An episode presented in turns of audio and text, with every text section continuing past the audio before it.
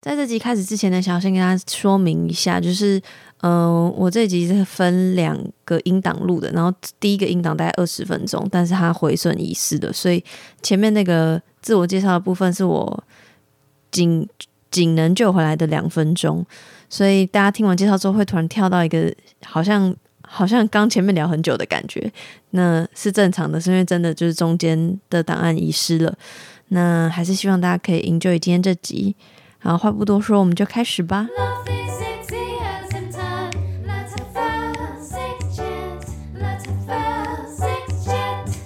欢迎来到 Sexual 弹性说爱，我是杨。今天这集呢，邀请到我 follow 很久的，算什么恋爱作家吗？算吧。来，伊文，请自我介绍。好，大家好，我是恋爱百态的怡文。然后，恋爱百态是我的粉专名称，我平常行走江湖的名字就是我的本名蔡怡文。然后，嗯、主要的工作其实现在应该是认真念书的博士生。然后，但是常常会旁行溢出一些其他的工作，例如说，呃，包含像是政策研究啦、策展啊。大家知道，在这年头混饭吃不容易，所以各种不同的工作都有点做过。对，那现在最主要在网络上书写的文章，都是偏向于跟恋爱有关的文章。那你当初是为什么想要成立恋爱百态？然后恋爱百态的理念是什么？因为我是念社会学的，然后我自己呃最早开始其实是念呃性别与社，就性别方面的社会学的东西。然后我自己在念书的时候，觉得有一件事情蛮有趣的事情是，呃，大家都会觉得社会学是一个很会提问的学科。我不知道大家对社会学有没有这印象？就是一个很会提问的学科。然后，呃，很会提问背后有另外一个意涵，就是你总是在问，你没有想要提供解答，就是就是只是为了问而问，对是这个意思吗？也不是为了问而问，但提问是一件很重要的事情嘛。你必须要先对这个社会有一个疑问，你才会想要试图去解答嘛。如果你觉得这社会很 perfect 很棒，就是现在大家对性超棒的、超 open 的，你就没什么问题了，你就会开心的去打炮。打炮就是因为我们对这社会有很多问题，所以才想要试图去寻找解决的方式。可是我觉得我们很常对社会的现象的问题跟解决方式都停留在学术的场域，然后我自己是觉得这有点可惜，所以那时候我成立恋爱百态粉砖的时候，其实我自己的想法是恋爱加上百态，百态这个比较像是我自己对于社会学的想象，就是我想要呈现出，呃，其实我们可能有很多条不同的路可以走向恋爱这件事情，不是只有一条。那呃，这个很多条不同的路，就是我想象中想要对社会学提出的问题，提出一点点解放的可能。因为我们刚刚讨论是说如何面对被拒绝的这个心理状态。嗯，那站在这个我们都曾经被拒绝过不少次的角度，有没有提供给那些爱拒绝别人的人，要如何不伤感情的拒绝对方？还是你觉得不用想那么多？我其实觉得不用想那么多，哎，其实我反而觉得这个世界上应该要的事情是我们应该要让让更多人更能够接受拒绝，而不是把责任丢在拒绝的人身上。因为说认真的，就是虽然我们大家觉得有有能能够拒绝的人是有主动权的人，但其实是完全相反的。就他之所以可以拒绝你，是因为你先主动对他告白，所以其实主动权是在告白那一方身上，他是被动的接受了你的喜欢。哎、可是等一下、哦，这样听起来就会，你听起来有有一派比较你知道负面的人就会想说，所以你的意思是叫我不要告白喽？那不要告白，你就永远都不会知道结果啊！所以你的意思是看你想要选择知道结果，还是就是被、有被拒绝的可能？就这就像是那个撕那个就是绷那个撕那个酸痛贴布的时候，有人会一根一根撕，那就痛很久啊。因为有些人啪就是直接把它撕掉啊。那我是怕撕掉派的那种人。就是看你要长痛还短痛。对啊，然后我觉得这人的个性是不一样的。有些人他喜欢那种感觉，他喜欢那个气氛，他喜欢那个解读的感受。那我觉得你你 OK，你可以承受那个东西。像我就是不行的人，我是一个我是一个很不能在情绪地狱中打滚的人，所以我就会选择去。我宁愿一次让我痛完。那、可是我觉得这件事情本来就没有什么好或不好，就常常常常常大家会觉得我是一个坚持要告白派的人，但我其实不是。我觉得我的想法是我喜欢那种明明了的感觉。我也是，我跟你好像哎、就是，可是我觉得应该是每个人的用你对刚刚的词，情绪地狱可能不太一样，因为对对我们来说，我们的地狱就是我一直不明白我，所以我不知道我到底要怎么办。可是有人的情绪地狱可能是我就是不想要被拒绝，所以我宁可一直暗恋对方或干嘛。对，就是我觉得，就像到底我说每个人情绪地狱那个场景不同，所以我的我我我很不能够接受悬而未决的事情。嗯，就是我是那种连看剧我都要坚持等到他那个结局了，我才一吓到我，次我以为我以为说你看剧坚持先看没有没有最后。我看剧也是那种，我坚持要等到他已经确定有结局了，我才要从头开始看那种人，因为我很害怕看到一半他断更，或者是就是、哦天哪！对，然后我无法得知结局，因为我就是不喜欢悬而未决的人，所以我对我而言，我很不喜欢那种我不确定的感觉。那嗯这是我个人的情感的。就是什么我的，这是我个人情感地域，所以我会这么选择。那如果今天你就是那种没有这个问题的人，你可以接受就什么数十年来的那种执念，然后我觉得那就 OK 啊，那就是你你就是这是我觉得是每个人自己的判断，嗯，对就像你最前面说嘛，就是恋爱百态，就是看你怎么选择。OK，、啊，那我们 move on 到 Part Two，就是恋爱沟通技巧了。然后，嗯、想要先问你的一点，就是在你的文里面常提到，诶，健康恋爱 vs 舒服恋爱，我可以请你稍稍解释一下这两个的差别吗？呃，这几年间在谈论恋爱最主流的，几乎都是心理学或者是智商系统的人，那他们会很强调一种很健康的恋爱方式。但是作为一个我作为一个社会学家，当然我我也很期待每个人都可以谈到那么健康的恋爱，但我必须要讲，就是我觉得大多数的人所面临到的情绪或者是心理问题，并不是个人可以解决的。就打个比方来说好了，每次我看到那种什么，我要先搞定我自己的内在小孩，然后我要跟他对话，然后我要解决我内心沉疴已久的原生家庭带来的问题，那我内心就会想说，我自己都做不到、欸，哎，就是你跟我说我原生家庭带来的问题，我现在解决了吗？我会跟你说没有，那我就不能谈恋爱了吗？就是所以你的意思是，可是因为你刚说，你刚前面不是说，就是你觉得最适合的对象就是你对于自己的存在感到很自在的。我对我我现在对我自己的存在感很自在，并不代表我解决那些问题。哦、o k 就是呃，我觉得大家有时候，我就是因为我觉得我们我们整个社会其实很不能容许失败这件事情的存在，嗯嗯嗯就是我们对于所谓的。人其实存在，我我说对于自己感到自在，原因是因为我了解我自己现在有些事情我做不到，就像我大概也能理解我自己有些 issue，就是跟原生家庭的 issue，我现在无法解开。那我以前会很痛苦这件事，就是我在我呃大概在我呃二十几岁的时候，其实我非常在意这件事情，我觉得我应该要完全把它解开才走进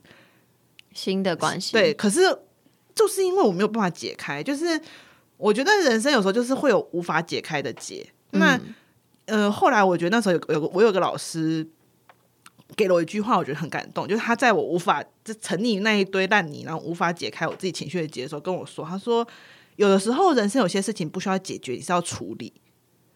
差别是来让大家他说解决就是你把那个结完全解开，那但是最棒的场景就是我们人生都希望我们自己可以解决这个这个，就是可以把我们人生所有的问题解决，就是你童年遇到的阴影啊，你人生碰到所有可能你曾经被霸凌什么，你可以希望那个结可以解开，但是有时候就是解不开，那你解不开，你的人生要继续往前走，你不可能为了他停在那边，所以有时候他说你的状况是把它处理过去。你想办法去解决你这个情绪，而不是先把这个结解开。所以他最后就就这就有点像是大家有后来不是说逃避虽然可耻，但是有用吗？啊，对对对对对，对啊，就是我我后来也觉得对，确实有时候这听起来很逃避，就是我好像在逃避面对我心里那个结，但是我了解这件事情是有用的，因为当我开始用处理的态度去面对我心里的一些结过后，其实我自己的生活是变好很多，连带我身边的人，例如说跟我有关系的人，也会在跟我相处的时候好很多，因为。说认真的爱我的人或关心我的人，无论是不是我的伴侣，包含我的朋友，或者是身边真的跟我很亲密的人，他们看到我为了那个结痛苦，他们其实也会觉得痛苦。那在这种情况下，那个痛苦其实会不停的延伸。可是我其实自己知道那个结是很难解开的，而且如果我一直沉浸在其中，没有长出力量的话，我可能永远都没有办法去把它解开。所以我自己会觉得，去期待每个个人在年轻的时候就解开自己的心结，我觉得是件要求个人很不合理的事情，因为我们这个社会并没有提供多少资源给他们解开这个结。我觉得这个是个整体社会的问题，就是呃，我你想想看，一个二十几岁刚出社会的人，他可能只领两万多的薪水，他连说难听点，他连在台北过活都是一个问题。真的，就是他连在台北自己一个人好好生活都是一个问题的，你还要他想办法跟原生家庭保持距离，然后好好的回去跟原生家庭解决他们曾经既有的问题，这是什么痴人说梦的话？所以你觉得那个太太高太嗯、完美或理想状态是属于健呃是属于健健康的恋恋爱那舒服的恋爱比较像是我觉得舒服恋爱某种程度上就是因为你知道你自己现在的状况并不是你想象中最完美的状况，但是你可以找到一个至少在你现在最不费力的状况。哦，例如说，我我打个比方来讲好了，就是呃，有些人有时候会跟我说，他们会有一些恋爱品质的标准，例如说可能要见几次面啊，或者是你跟他啊相处的时候要怎样啊。他说，可是我就做不到呢。我说那就算啦，为什么一定要做到？就是呃，为什么为什么一定要做到某些东西才是有安全感？嗯，就是为什么我一定要做到这些事情，伴侣才有安全感，或者是为什么我一定要呃解决掉某些问题，伴侣才是有安全感。例如说，为什么我一定要好像无时无刻都维持一个很呃理解的情绪，很好的情绪，或者是为什么呃我必须要是一个像我本身，像我觉得我自己运气好，是因为我我觉得我是一个还算善于沟通的人，我的口语表达能力很好。嗯嗯，但是我身边有很多人，他并没有这个能力，他可能就是很拙于口舌。嗯，那这种人，你要跟他说，你去跟你的伴侣沟通，他就很痛苦啊。沟通可能就是他的痛苦来源，你知道吗？就是他就是讲不出他的情绪，他无法表达他的情绪，他就是这样的人。那你不管怎么跟他说，表达情绪才是好的，你要说出你的情绪，他就是会呃讲不出来。那何苦呢？就是那这样子来讲的话，为什么不让他去找另外一个就是不 care 表达情绪的人当伴侣呢？所以重点还是希望可以放在自己的舒不舒服这件事情。对，啊，就是如果今天想想看，今天一个不擅长表达情绪的人碰到一个很需要别人表达情绪的人，他们就会很痛苦啊，就会有一种何必呢的感觉。对啊，嗯，我懂，我懂。OK，对啊，然后我因为你有上那个违章女生的 podcast 节目嘛，然后你在里面就你有一集，除了有两集对不对？有一集是问答，然后有一集在讲大人恋爱，然后就以那个《机智医生生活》嗯这个韩剧嗯来来来举例。然后你提到说，你认为所谓大人的恋爱有三个要素，就是什么是完整的人，然后几乎百分百为自己负责，然后自己的意志就是自己的意志。然后我自己就听到这这这些要素，我心里就想说，谁在大人的恋爱？因为我就不觉得大家做得到。哦对啊，所以我那时候也跟李平遥说，我觉得《机智医生》是一个，就是有点像是理想，就是有点像是那种我们这个时代的童话故事啊，因为我觉得有这三件事情就是童话故事啊。那你觉得我们有要追求大人的恋爱吗？我觉得大人的，我之所以会说我很崇尚这种大人恋爱，原因就是因为我觉得它是一种当代的爱情神话。但是神话之所以是神话，原因就是因为或许有人可以达成，但是那不一定是我们。但是它是一个我觉得相对原本那个爱情神话比较好的一个版本的神话。因为这样子对我来说，我听起来连接到刚刚的，我就觉得所谓大人恋爱就是健康的恋爱，而不是舒服的恋爱。就我自己这样觉得。嗯，我觉得还是有点差异，因为健康的恋爱有一个，嗯，有一个，我觉得健康恋爱还是有一个评价在，就是你可能不能够是一个太负面，或者是，嗯，如果说大家有看过《机智医生》的话，就是我觉得《机智医生》他其实是很允许你能够还有保有那个负面的东西存在的，但是你的前提是你要知道你那个负面的东西，而不是放任那个负面的东西变成就是某个你不愿提起的秘密，然后你就坚持，就是例如说，我不知道大家能理解，就是。人其实对其他人的负面东西，并不是完全没有包容的。就是大家都谈过恋爱，都知道，就是其实不，我们对别人的那个阴影或是黑暗面，不是没有包容的。可是真正没有包容是什么？是你明明有那个黑暗面，但是你抵死不认。可是光就这件事情，我就觉得，就算是成年人也很难做哦，到，就很难做到啊。所以我就说这是一个，我觉得我那时候在讨论那个《机智医生》的时候，我就说，我觉得《机智医生》之所以大家看得很开心，就是因为那是一个成年人的童话，就是。就是就有点像是我们这个时，我们这个世代，或是我们这群人心中的白雪公主，或者是那种 理想对对对对对，就是白雪公主，或者是某种那种什么，你知道，就是我我待会跟你说，我好希望我可以过那样的生活，就是我常常会跟大家说，好希望我四十岁之后就是蔡松和那样的人，就是我会这样说，但是 我也要。就是我好希望我是蔡松和那样的人，但是你知道，这就是一个理想，就是就是我后来跟李平遥讲，我我自己也没有达成我二十几岁对我三十几岁时候的理想啊，是啦是啦对啊，是就是我也没有达成二十几岁的时候我幻想我三十几岁的时候的样子啊。但是那就是一个，我觉得，可是我觉得我这个幻想是重要的，因为我、们应该要给给予女性一些，不管是女性或男性，我觉得男性也很重要，就是不一样的幻想。嗯，而那个幻想可能是我做不到的，可能我不会变成蔡颂和，但是至少我会努力的想要往蔡颂和迈进。嗯，那那好励志，突然好励志。对，可是我当然了解，我可能这辈子都不会变成蔡松和那样子的人，因为他就是一个戏剧的角色。可是我觉得这种不同的 model 是很重要的，因为总不能总是让我们让女人在荧幕上，我们倾慕的对象都是嫁入豪门的媳妇，或者是拼命生小孩子，为了要生到儿子的。某个人，然后的模范媳妇，就是我的意思说，不是说那些典型不好，我要再重申一遍哦。大家又最后说我在那边 cos 模范媳妇，就是那些典型可能是某些人心目中的典型，但是我们需要有个更多样多又回到了恋爱百态，就需要有呈现各各种。那我恋爱觉得的样子。蔡颂和就是我们这个是我们这种类型的女人会想要变成的样子嘛？那我觉得嗯那就是一个很棒的典型。那她也一定程度告诉我们说，你看恋爱也可以谈像蔡颂和跟。就是李俊英那个样子啊，对啊，恋爱也可以谈像他们那样，不一定要谈的就是那种轰轰烈烈，然后嗯什么我不允许你忘记我这种，就是 我我允许你做我的女人那种，就是不一定要谈那种路线，我们也可以谈这种路线恋爱也很棒啊，这样。嗯嗯嗯，确实确实。那讲到大人恋爱，虽然你刚刚有说，就是有的人可能不善于沟通或不喜欢沟通，但我个人认为就是偏向就是越长越大，大人恋爱的里面就是沟通这件事情蛮重要的。对，这是实话。那你觉得如何好好的来表达自己的需求、跟要求、跟感受，就是沟通这件事情？这其实也是我人生算是，我觉得这个算是，如果我现在的我回去跟小时候的我聊天，我会就是你跟我说我要赋予小时候的我一个我现在有的能力，我可能就会给他这个能力，你说恋爱沟通技巧，而不是所有的沟通的技巧，哦就是应该说是表达自己需求的能力。我觉得。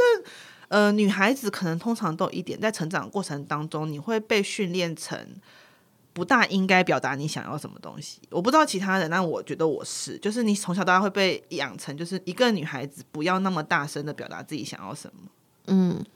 对，就是或者是我小时候会大概知道说我用什么方法可以得到我想要，可是不是直接讲。对，就是你不要直接讲，你要隐约委婉的去得到你想要的东西。对，那呃，其实我觉得这对我至少对我自己在作为以女人的身份生活这几年间影响其实是蛮大的，因为我会觉得我会很倾向去隐藏自己真正想要的东西，然后想要用一些旁敲侧击的方式去得到它。那这就会造成一个很大现象，是后来我我人生长大过后发现。包含我母亲那一辈女人，以及我身边很多的女性，时常会陷入一种牺牲的感受，就是我为了你做了这么多，你都不知道。对，然后，可是事实上就是没有人知道，就是没有人知道你原来为了我牺牲了这件事情没，错然，后也没有人真的想要你牺牲，没错。天哪，我要给我妈听这段。就也没有人真的想要你牺牲。嗯，然后，甚至我觉得，好，这句话可能也是我我从跟我妈慢慢人生后来，我们两个人有很多很多很多的对话，因为我跟我妈也是有很多历史的问题，这样后我发现一件事，就是很多事情我觉得是我在牺牲，我觉得我我为了我妈妈，我牺牲了很多我原本人生可以有的选择，然后我觉得这是一个好女儿的表现，所以我为了我妈牺牲，然后可是我妈我妈我后来跟我妈讲这些事的时候，我妈根本不觉得我应该这么做。可是我却自己的承袭的我妈妈那一个为你而牺牲的模式，因为我看我妈妈是这样的，我就学习她。然后我们两个母女都觉得各自在为了对方付出，可是对方都不知道。然后其实我们两个都付出不到点上，所以我们对彼此很生气、很恼怒。但是我们两个都在付出一些无用功的努力，就是我妈妈想要从我这边得到的，我没有给她；然后我想要从母亲身上得到的东西，她没有给我。可是我们俩都觉得我们对对方付出超多，我们牺牲超大。嗯，所以我从我跟我妈妈这段关系当中，我就学到一件事，就是其实有的时候说开这件事情，并不单纯只是我的情绪地域的问题，而是其实我们两个人都很爱彼此，就是我们两个都很乐意去即使牺牲自己，也想要去让对方好，这是我们两个人的起点。可是却因为我们两个人都不愿意表达自己的需求，去呃错过了这个东西。而我觉得这其实是一个在任何关系都很可惜的事情。这不只是母女，我觉得在任何关系这都是一件很可惜的事情。就是你明明可以。你明明也愿意做这件事情，然后你也可以把这件事情做好，可是却因为你们两双方都不愿意表达出自己的需求，而错过了。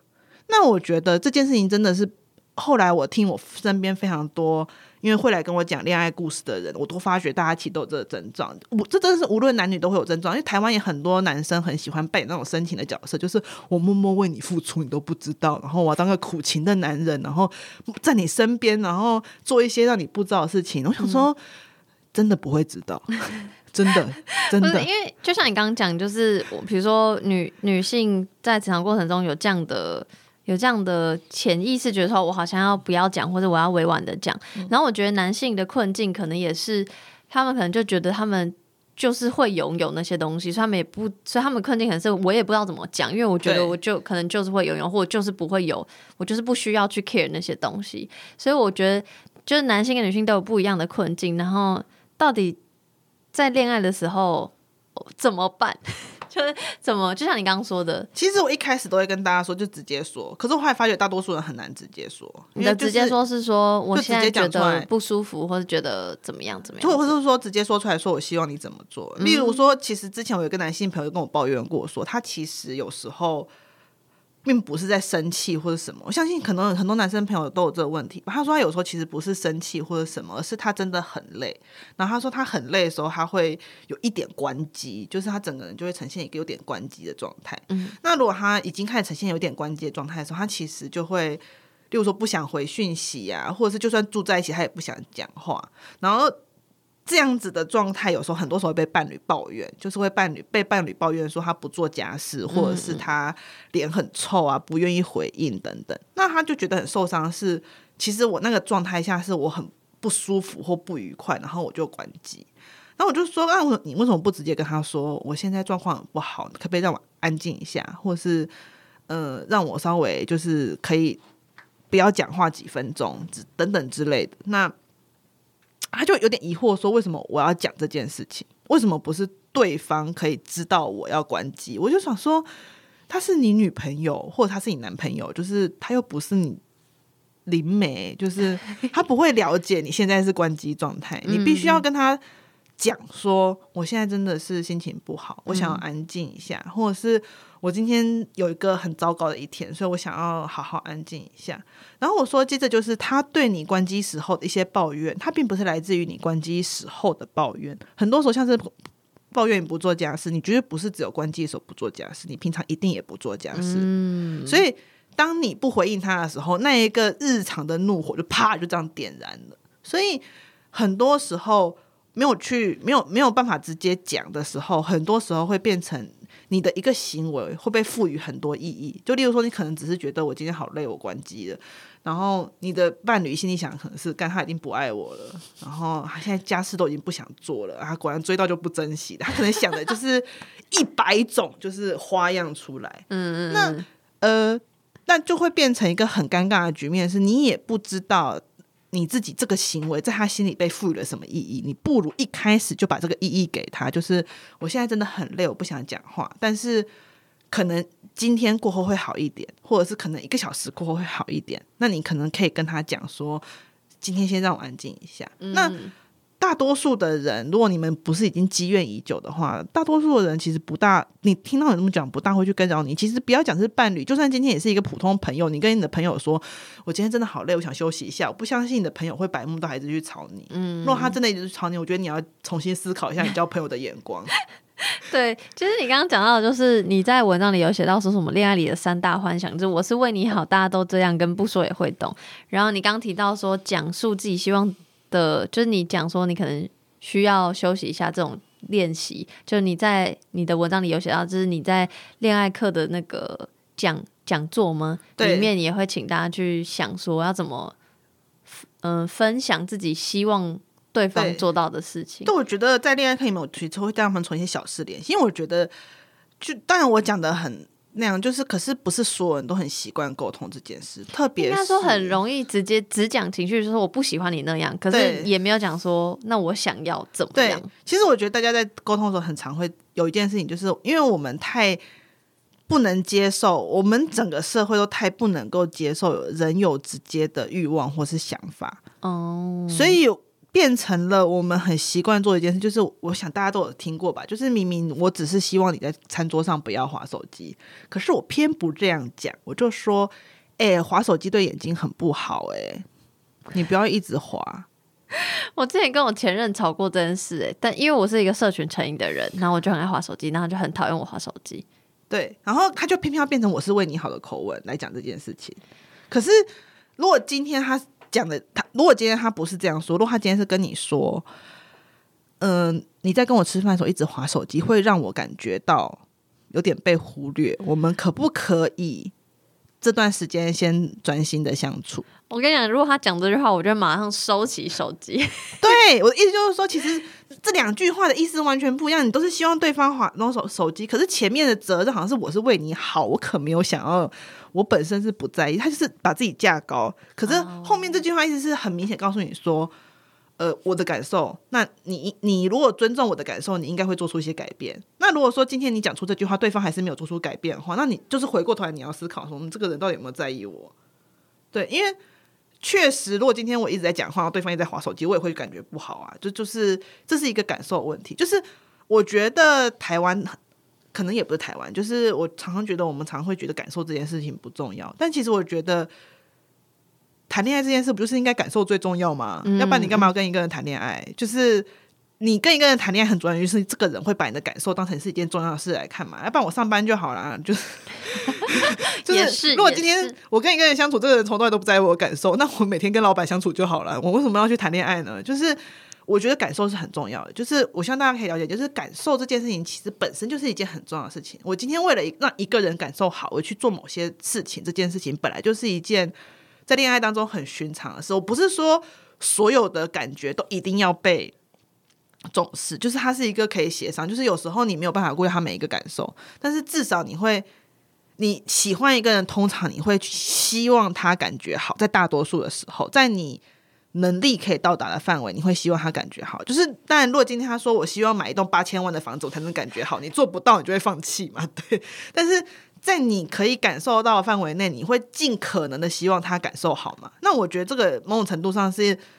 你。不止恋爱吧，就是其实我每次在谈恋爱这个时候，就会有人跟我说：“你觉得你讲好像不是只有恋爱？”我说：“当然呢、这不是只有恋爱，就是大多数的人类都会希望跟你相处的其他生物感觉好嘛。嗯，就是很少有人是我刻意看到你，我就想要伤害你，我想让你感觉不好的。就是既然如此，我们就会去在意对方的感受。所以在这种情况下，我们也应该要看看重自己的感受，就是我们要相信我的感受是对方会在意的，而不是创造一个伟大的理由，希望对方改变。就是我后来发觉，好像很多时候，呃，大家都会用这方式去。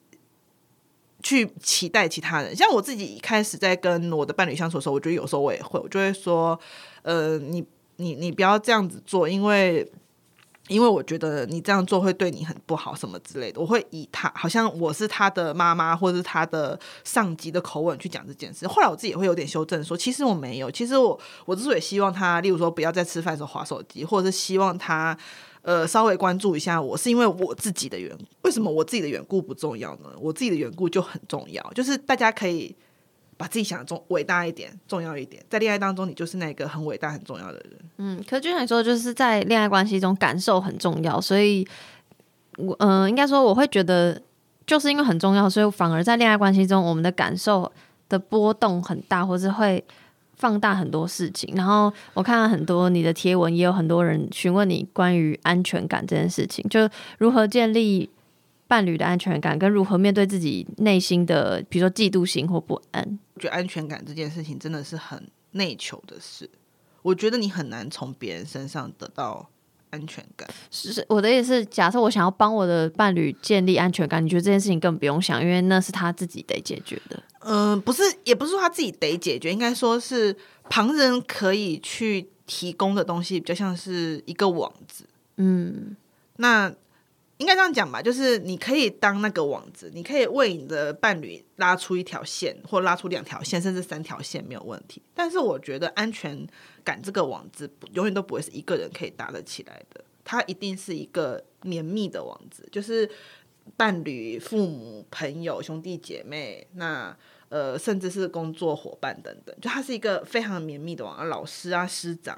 就是那当然，今天你这个人，你越随着你的人生成长的过程当中，你可能会累积很多不同的人际关系，你的网子就越来越绵密。就算少了一两根，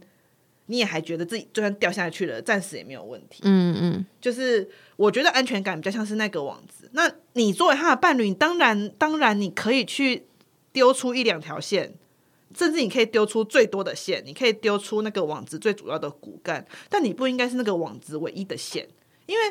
你大家想看，如果是那个网子唯一的线，那其实很危险呢。因为就算你今天不是不再爱他了，你可能只是出当有点诅咒。就是如果你今天伴侣只是出去被车撞死了，对，那个那个网好，对不起哈，没有诅咒，也是那个网子会瞬间消失啊。那如果今天你呃，我对一个人好，我喜欢一个人，其实我会希望他那个网子是越绵密越好的。像我就会希望我的伴侣他的网子超级绵密，他的网子就算是我今天消失了，就是我今天真的发生不测了。这个网子也可以接住他，可能接住他的力道不会像之前那么强，不会那么稳，但至少可以让他在上面偷懒个几天，也不会就是那个网子砰就蹦掉了。就是，所以我通常都会跟大家说，在讨论安全感这件事的时候，反而要请大家去小心一件事，就是你有时候碰到那个伴侣当中，就希望那个你像小龙女一样只睡在一根线上的，有没有？就是大家都有碰过这种伴侣，举例，对，但是大家都有碰过这种伴侣，就是希望你的人生最初的那条缆绳就是他，嗯嗯然后你没有其他网的，那个才是有问题的。嗯嗯嗯。那回到自己呢？就是如果那我自己心中的不安全感，我觉得轻重不安全感就是你要你要你要去思考的事情是几个，就是一个就是因为我也我也是一个很容易不安全的人，我其实是一个超级容易有不安全感的人，然后我很容易焦虑，所以我自己在建立不安全感的过程当中，我会非常努力的去让自己有很多不同的线，好让我自己确保说有一天我如果掉下去的这个网子其实可以接住我的。所以，呃，我反而觉得你，当你越是一个没有安全感的人，你越在谈恋爱当中，你要保有自己。我的自己不是说我要很自私，就是我要什么，就是你要什么都不为我服务，你要买一堆东西给我，而是你必须要仍然有自己的工作、自己的朋友，然后你要有自己的生活圈。你不要完完全全都跟对方百分之百重叠，然后你的你所你抛弃你所有朋友，那接下来都是他的朋友，是你的朋友，他的家人是你的家人，然后然后尽可能让自己保有自己的乐兴趣爱好，然后让那些东西可以稳稳的接住你。让我觉得有个很大重点是让你知道，就算今天这个人他就是烂人，他负了你了，你也可以只是很伤心。嗯，因为我相信没有人没有人被面对伴侣的决裂不伤心，可是你要尽可能让自己只是很伤心，然后你知道。你很伤心，你还是可以去找人哭，然后你可以去呃找到一个，就例如说你今天跟一个人同居，然后呃他突然就是你们俩突然吵架，然后他把你赶出去了，你有地方可以去吗？就是我常会问我身边一些真题，你有地方可以去吗？你能够确保哪一些人他一定会让你留宿，或者是甚至是陪伴你度过这段时间吗？就是我觉得这些东西其实是安全感真正的来源，而不是。无时无刻绵密的控制另外一半，然后每天追逐他的各种不同的留言呐、然后去追寻他所有的 FB，然后谈恋爱谈的像 Show Rock 一样，就是每出现每每一次伴侣方身边出现一个异性，就都开始在脑海里面盘算他的所有底细，有没有？就是其实你讲的就是蛮，就是一体两面，就是你说，呃，我我当然可以给我的伴侣一两条网，可我不能希望我是最初的那个。那同理，就是我自己的话，就是我要试着让我的网是很多元，然后很密布的，然后不是只有单一依赖谁或者依赖伴侣这样子。对，OK，那这真的好好好理性哦，好大人哦。就是我觉得，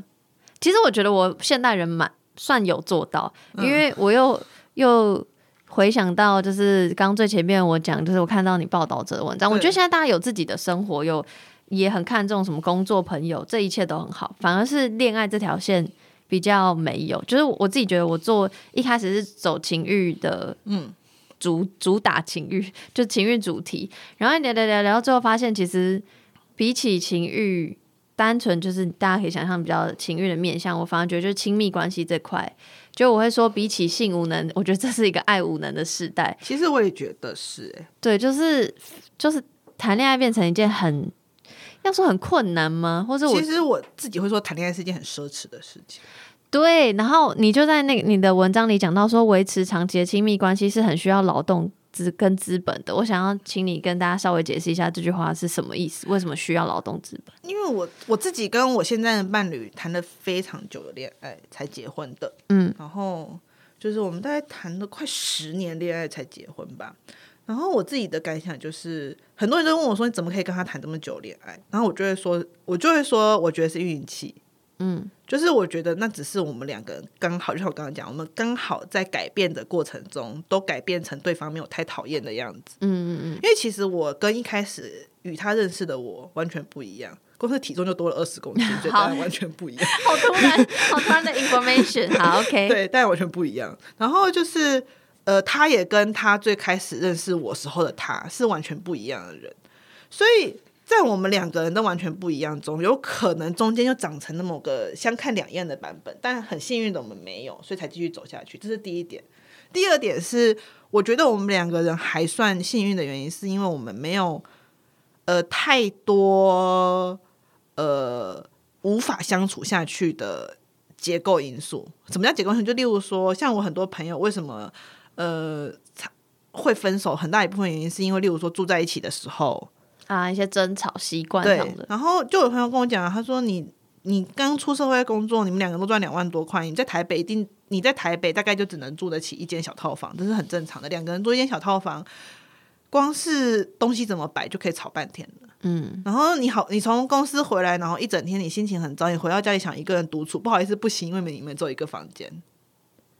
然后谁要负责打扫，谁要负责做那些东西。然后你可能二十几岁的时候，你的身体还勇健，你可以可能可以承担这些东西。可是等到你呃二十七八岁了，你的身体的状况没有这么好了，你可能会需要更多的空间。例如说，你可能会呃有呃一些过敏的问题啊，或什么的，你可能会开始有身体上面的问题。你要怎么去处理这些东西，都会开始变成吵架引爆的点。我的意思就是说，长期亲密关系之所以难培养的很主要原因，是因为长期亲密关系需要空间。光是空间这件事情，你要在台北谈一个有空间的恋爱，是个多么困难的事情呢、所以，为什么我要去住到很遥远的地方？对 就是空间是一个重点。第二点就是时间啊，就是就像我刚刚讲啊，我在大学的时候，我大可以谈一个吵架吵到凌晨四点的恋爱啊，因为我大不了隔天不要去上课就好了。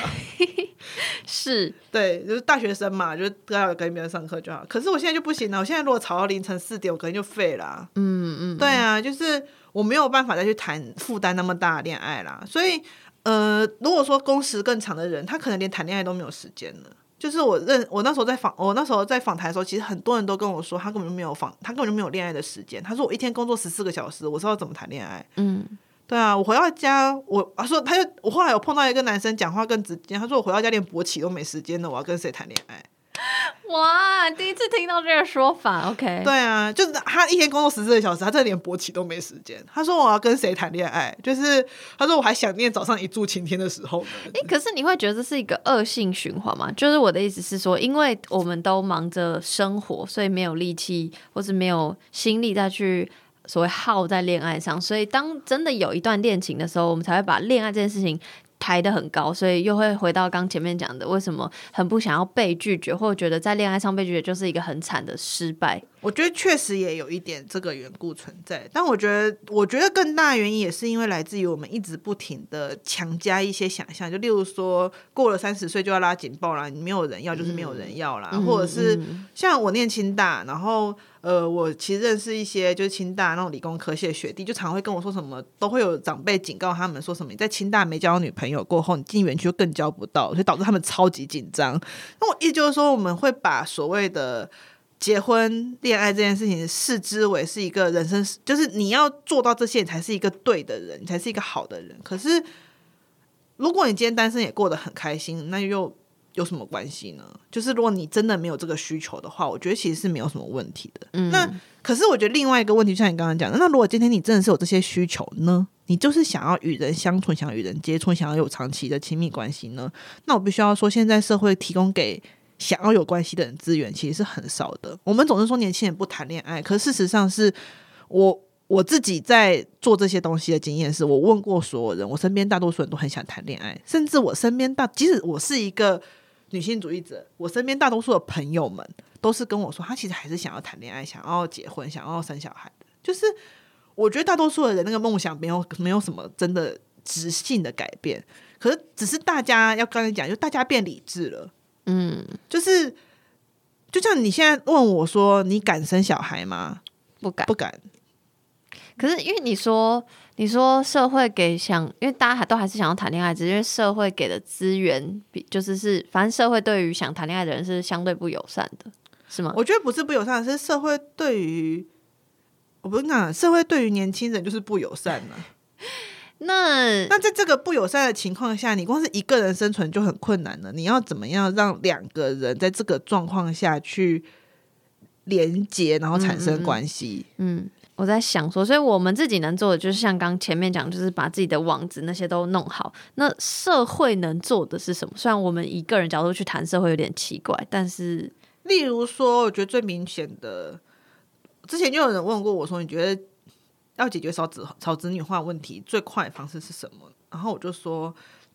我不懂大家都是想那种很大的东西。其实刚好最快方式就是先把工时给降低，嗯，刚好就有你你看，我就想啊，现在台湾工时这么长。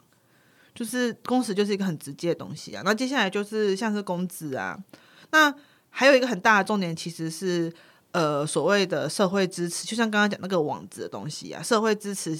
如何让他们有时间？其实我觉得时间就是光是时间就是一个很大的重点。你要养出社会支持系统，其实需要时间。你跟朋友聚餐需要时间，你要与其他人培养关系，你要需要时间。你要人生除了工作之外有其他兴趣，你还是需要时间。嗯，这些东西都是需要时间啊，不不是时间就是钱嘛，不然就是钱嘛。但是不好意思，台湾现在年轻人就两个都没有，就是没钱也没时间。我要哭了。对，所以我们就既无法花时间去培养关系，也很难花钱去让自己的生活品质变得更好。对，那在这种情况之下，你当然很难去说培养出真的去谈一个很符合我自己想象的恋的恋爱。所以为什么我会一直想要说谈舒适或者舒服恋爱？一个很大的原因，其实也是因为我大概了解当代人要谈一个我刚刚讲大人恋爱是件很困难的事情。超级光是你要花时间去跟对方沟通，你哪来的时间？如果就像我刚刚讲，如果你今天真的一天工作十四个小时，你哪来的时间跟伴侣沟通啊？你那一回到家就是关机啊！我回到家我也关机，就是我一天工作十四小时，回到家也是耍废。我与与其跟真人生活，更宁愿跟电动里面的人生活。完全可以理解。对啊，就是如果我今天我我我已经在为了要维持我生活的的活动，为了要维持我这个人生存下去的活动，耗费这么多精力的话，我当然很难去跟其他人缔结关系。嗯对啊，我觉得这个是一个很，我觉得算是蛮明显的困境吧。嗯，对，所以呃，今天要说谈恋爱，你要说现代人之所以好像比较没那么重视恋爱了，我觉得一部分是因为我们大家确实意识有打开，我们不再觉得结婚成家是一个唯一的唯一的途，但是另外一个原因是因为我们越来越难去跟有那个空间跟余韵去跟人培养关系。嗯嗯，我嗯觉得，那最后就是感觉能我们能做的就是只是把自己的生活过好，这是首要条件。呃，当然在个人的层面上，因为呃，我我是念，就是回到我是念社会学，社会学的人总是会比较偏向于我们不要要求个人，我们应该要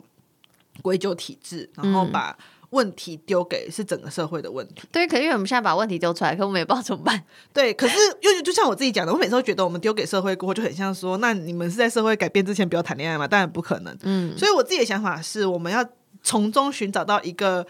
危险的平衡。是我想跟大家说，这不是你个人的问题。所以我在恋爱百态的时候，其实所有的问题来的时候，我都会重写，我都不是原稿照啃，我全部的问题我都会重写。但一部分是为了帮他们隐匿各自啦，因为有些人真的写得很细，一看我就想说，如果有认识你，他一定知道你是谁。就是对我都会重写。那我重写有两个目的，一个就是隐匿各自嘛，一个就是我想要让大家知道一件事，就是这个问题不是你的问题，哦天哪，这个问题其实所有人的问题。那之所以我们必须要由你来解决，是个不得不的状况，因为我我了解，我们不可能性别平等才开始谈恋爱啊，我们也不可能呃。政府开始重视青年贫穷问题才开始谈恋爱啊，就是我们不可能在完美的世界里面谈恋爱，所以我们尝试在这一个不完美的社会里面去找到生存的法则。但是这个生存的法则，我还是觉得以一个社会学家、一个社会学徒的角度，还是要告诉大家，这不是你的问题，这是这个社会的问题，只是我们想办法在这个社会的问题下去生存。我觉得 N 在这里非常好。真的吗？对我很喜欢，我很喜欢刚刚你说那个危险平衡的那个状态。我觉得这是我我没有想过的，这个在这个状态跟框架，因为我通常都是厌世的，觉得啊好难谈恋爱，那算了，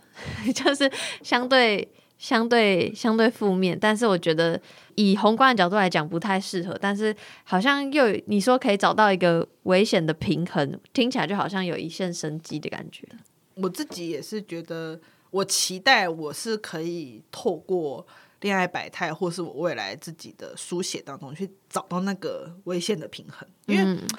我也不希望说跟大家讲说，哦，因为这个社会就是这么。糟糕，所以我们就一起摆烂。我我觉得这不是我的个性，就是我会觉得我们还是可以从中找到一丝存活的可能。嗯嗯嗯，好感人。虽然我们刚才讲了很多好像很厌世的东西，但 ending 是感人，那就好了。好，我们要看中结尾。好，那今天就再次很谢谢就是恋爱百态的疑问，然后我会把他的所有那个粉丝专业网站任何资讯都放在资讯栏，然后有问题可以直接私讯私讯他。好，今天也是谢谢你们的邀请，谢谢。谢谢，谈性说爱，羞耻拜。好，大家拜拜。